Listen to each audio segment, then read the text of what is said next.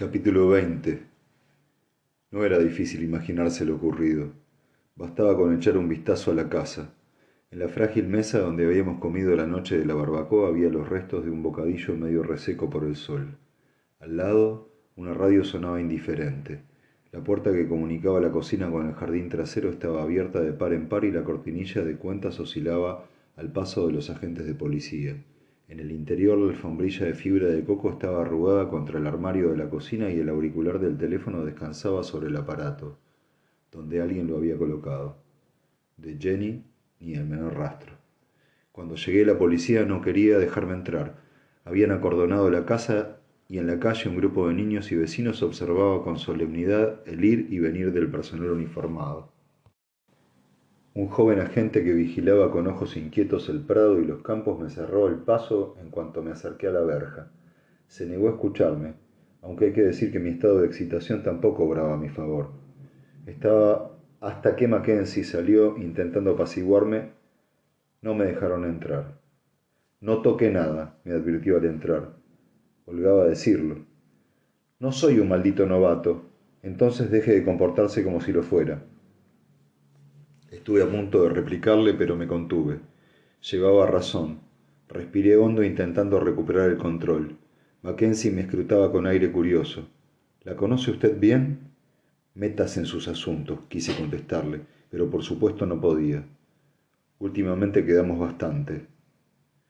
Vi a dos investigadores que buscaban huellas en el teléfono y me cerraron los puños. ¿Va en serio? Lo miré tras una pausa e hizo un leve movimiento de cabeza. Lo lamento. No lo lamente, haga algo, aunque ya estaban haciendo todo lo posible. Sobre nuestras cabezas se oía el rumor de un helicóptero de la policía y hombres de uniforme peinaban los prados y campos de las proximidades. Vuelve a explicarme lo que ha ocurrido, dijo Mackenzie. Lo hice, incapaz de aceptar lo que estaba sucediendo. ¿Estás seguro de que le han llamado a la puerta a esa hora? Segurísimo. He consultado mi reloj para saber cuánto tardaría en volver. ¿Y no había oído nada? No, por el amor del cielo, es pleno día. ¿Cómo es posible que alguien llame a la puerta y se la lleve? El pueblo está tomado por la maldita policía. ¿Qué coño hacen? Oiga, sé cómo se siente, pero... No lo sabe. Alguien tiene que haber visto algo. Mackenzie suspiró y empezó a hablar con un tono paciente en el que yo no repararía hasta más tarde. Estamos interrogando a todos los vecinos, pero ninguna otra casa tiene vistas a este jardín. Hay un camino que cruza el prado justo hasta la parte posterior. Podría haber llegado en una furgoneta o en un coche y haberse marchado por el mismo camino sin ser visto. Miré por la ventana. En la distancia el lago resplandecía calmo e inocente. Mackenzie debió de leerme el pensamiento. No hay rastros de ningún barco. El, el helicóptero sigue rastreando, pero no hacía falta que dijera más.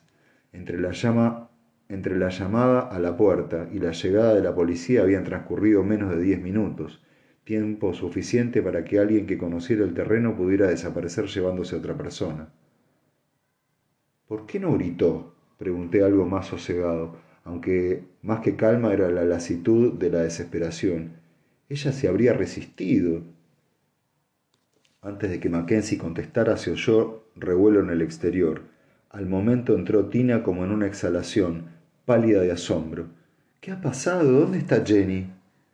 No pude más que sacudir la cabeza. Ella miró alrededor con ojos desorbitados. Ha sido él, ¿verdad? Se la ha llevado. Intenté decir algo, pero no pude. Tina se llevó las manos a la boca. Oh, no, oh Dios mío, no, por favor. Se puso a llorar. Al principio vacilé, pero luego me acerqué a ella. Se derrumbó sobre mí sollozando. Señor, interrumpió uno de los investigadores acercándose a Mackenzie. Llevaba una bolsita de plástico con lo que parecía un pedazo de ropa sucia. Estaba en el seto de la esquina, dijo el agente. Hay un espacio lo bastante amplio para que alguien pueda pasar. Mackenzie abrió la bolsita y olisqueó con cuidado. Me lo alargó sin mediar palabra. El olor era ligero pero inconfundible. Cloroformo. No tomé parte en las pesquisas porque quería ser de los primeros en enterarme de cualquier novedad. Los alrededores de Manham estaban plagados de zonas donde los teléfonos móviles no tienen cobertura y no quería arriesgarme a quedarme incomunicado en algún marjal o alguna remota arboleda. Por lo demás, sabía que la búsqueda era una pérdida de tiempo. No íbamos a encontrar a, a Jenny peinando los campos al azar, no hasta que la persona se lo hubiera llevado quisiera a la persona, no hasta que la persona que se lo hubiera llevado quisiera que la encontráramos. Tina nos contó lo del zorro muerto, aunque no era consciente de su importancia. Se quedó desconcertada cuando Mackenzie le preguntó si ella o Jenny habían encontrado pájaros o animales muertos recientemente. Al principio dijo que no, pero luego recordó lo del zorro. Sentí un mareo al pensar que aquel aviso había pasado inadvertido. ¿Todavía le parece que es mejor mantener en silencio lo de las mutilaciones? Le pregunté después a Mackenzie. Se sonrojó pero no dijo nada. Sabía que estaba siendo injusto, que probablemente la decisión provenía de más arriba, pero tenía que desahogarme con algo, con alguien. Fue Tina la que se acordó de la insulina de Jenny. Uno de los peritos estaba registrando el bolso de Jenny y al verlo Tina se puso pálida de repente. ¡Oh, Dios mío, la insulina! El agente tenía en la mano el inyector de insulina de Jenny. Parecía un lápiz grueso, pero contenía las dosis necesarias para que su metabolismo se mantuviera estable. Mackenzie me miró en busca de una explicación. Es diabética, dije con voz temblorosa a causa de este nuevo golpe. Necesita inyectarse insulina cada día. Y si no, caería en coma. No dije lo que pasaría después de eso, pero por la expresión de Mackenzie pude ver que había comprendido a la perfección. Ya había visto suficiente. Visiblemente aliviado al verme marchar, Mackenzie prometió llamarme en cuanto tuviera noticias. Mientras conducía hacia casa, lo único que pensaba era que Jenny había, sido, había ido a Manham tras sobrevivir a un ataque y ahora acababa de sufrir otro todavía peor. Vino aquí porque era más seguro que la ciudad. Me pareció radicalmente injusto, como si el orden natural de las cosas hubiera sido alterado. Era como si me hubieran partido en dos, el pasado proyectándose en el presente para hacerme revivir la pesadilla de la muerte de Cara y Alice una y otra vez. De todos modos, esta vez la sensación era muy distinta. Tras el accidente la pérdida me dejó desolado. Ahora no sabía si Jenny estaba viva o no, ni, si lo estaba, qué estaría pasando. No podía evitar pensar en los cortes y las mutilaciones que había visto en las otras dos mujeres, ni en las fibras enganchadas bajo las uñas rotas de Lynn Mitcalf. habían sido atadas y sometidas a Dios sabe qué horrores antes de morir. Fuera lo que fuese lo que habían soportado, Jenny correría su misma suerte. Nunca en mi vida había sentido tanto miedo. En cuanto entré en casa me dio la impresión de que las paredes se, me venían encima.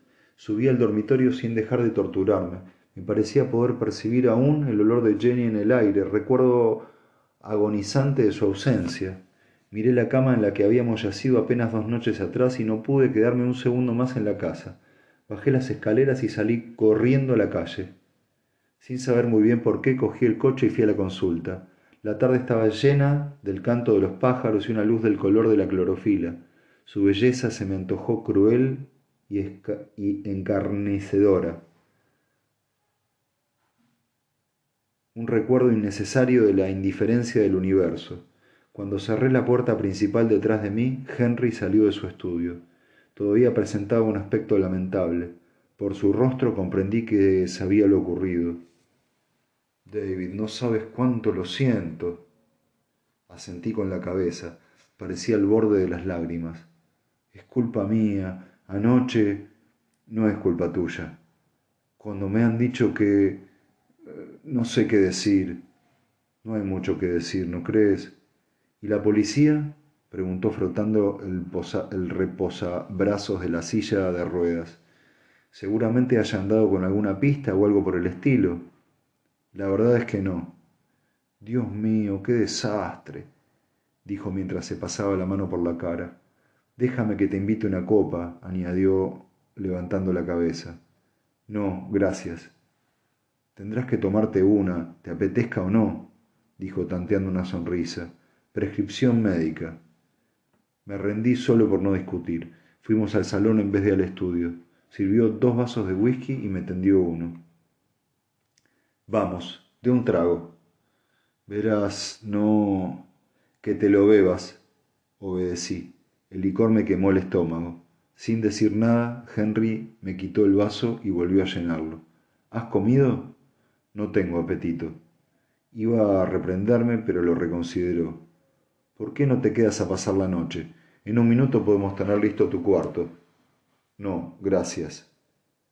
Como no podía hacer otra cosa, di un sorbo al whisky. En cierto modo no puedo evitar pensar que he provocado todo esto. Vamos, David, no digas bobadas. Tendría que haberlo visto venir. Tal vez lo vi venir, pensé al recordar la, advertencia de cara en mi sueño. Ten cuidado. Pero había preferido no darle importancia. Tonterías, espetó Henry. Hay cosas que no podemos evitar. Lo sabes tan bien como yo. Tenía razón, pero no por saberlo me quedaba más tranquilo. Me quedé más o menos una hora, buena parte de la cual la pasamos sentados en silencio. No bebí más whisky y rechacé sus intentos por rellenarme el vaso. No quería emborracharme. Aunque la idea era tentadora, sabía que las cosas no mejorarían por verlas a través del velo del alcohol. Cuando volví a sentir claustrofobia me marché. Henry estaba tan afligido por su incapacidad para ayudarme que me dio pena, aunque el recuerdo de Jenny enseguida me borró de la cabeza todo lo demás. Mientras atravesaba el pueblo con el coche, vi a la policía yendo puerta por puerta en otro fútil intento por aparentar tener la situación bajo control. Viéndolos perder metódicamente el tiempo sentí la rabia arder dentro de mí. Pasé por delante de mi casa, consciente de que permanecer en ella me sería igual de imposible que antes. De camino a las afueras del pueblo me encontré con un grupo de hombres, con que un grupo de hombres había cortado la carretera. Aminoré y reconocí a la mayoría de ellos. Estaba hasta Robert Sutton, que al parecer se había soltado al fin de las faldas de su madre. Al frente de todos ellos estaba Carl Brenner. Se quedaron mirando el coche sin ninguna intención de moverse. ¿Qué ocurre? pregunté asomándome a la ventanilla. Brenner escupió al suelo. Todavía tenía la cara amoratada de la paliza que Ben le había propinado. ¿Es que no se ha enterado? Ha vuelto a pasar. Sentí como si alguien me hubiera soltado un puñetazo directo al corazón. Si había habido un cuarto secuestro, solo podía significar una cosa. Ya se había deshecho de Jenny. Ajeno a mis sentimientos, Brenner continuó. La maestra de la escuela se la ha llevado esta tarde. Dijo algo más que no alcancé a oír. El latido de la sangre en mis sienes me impedía oír nada, aunque comprendí que no había dicho nada que no supiera ya. ¿A dónde va? preguntó ignorante del defecto de sus palabras, del efecto de sus palabras. Podría habérselo dicho, podría haberle dicho cuál era mi destino o incluso inventármelo, pero al verlo ahí, henchido de su autoridad recién adquirida, descargué en él mi rabia. No es asunto tuyo. Mi tono pareció cogerlo por sorpresa. ¿Alguna visita? No. Brenner levantó los hombros con un gesto inseguro, como el de un boxeador que reúne fuerzas antes de descargar un ataque. Nadie puede entrar ni salir sin decirnos a dónde va. ¿Y qué pensáis, hacer? ¿Sacarme a rastras del coche? Uno de los hombres se adelantó. Era Dan Martzen, el mozo al que había curado tras resultar herido por una de las trampas del asesino. Vamos, doctor Hunter, no se lo tome como algo personal. ¿Por qué no? A mí toda esta mierda me parece algo personal. Brenner había recuperado su agresividad habitual. ¿Qué ocurre, doctor? ¿Algo que ocultar? Pronunció las palabras como si fuera un insulto, pero antes de que yo pudiera decir nada, Marsen lo cogió por el brazo. Déjalo, Carl. Eran amigos. Eran. Puse las manos en el volante mientras seguía mirándome con curiosidad mal disimulada. Apártense, les dije.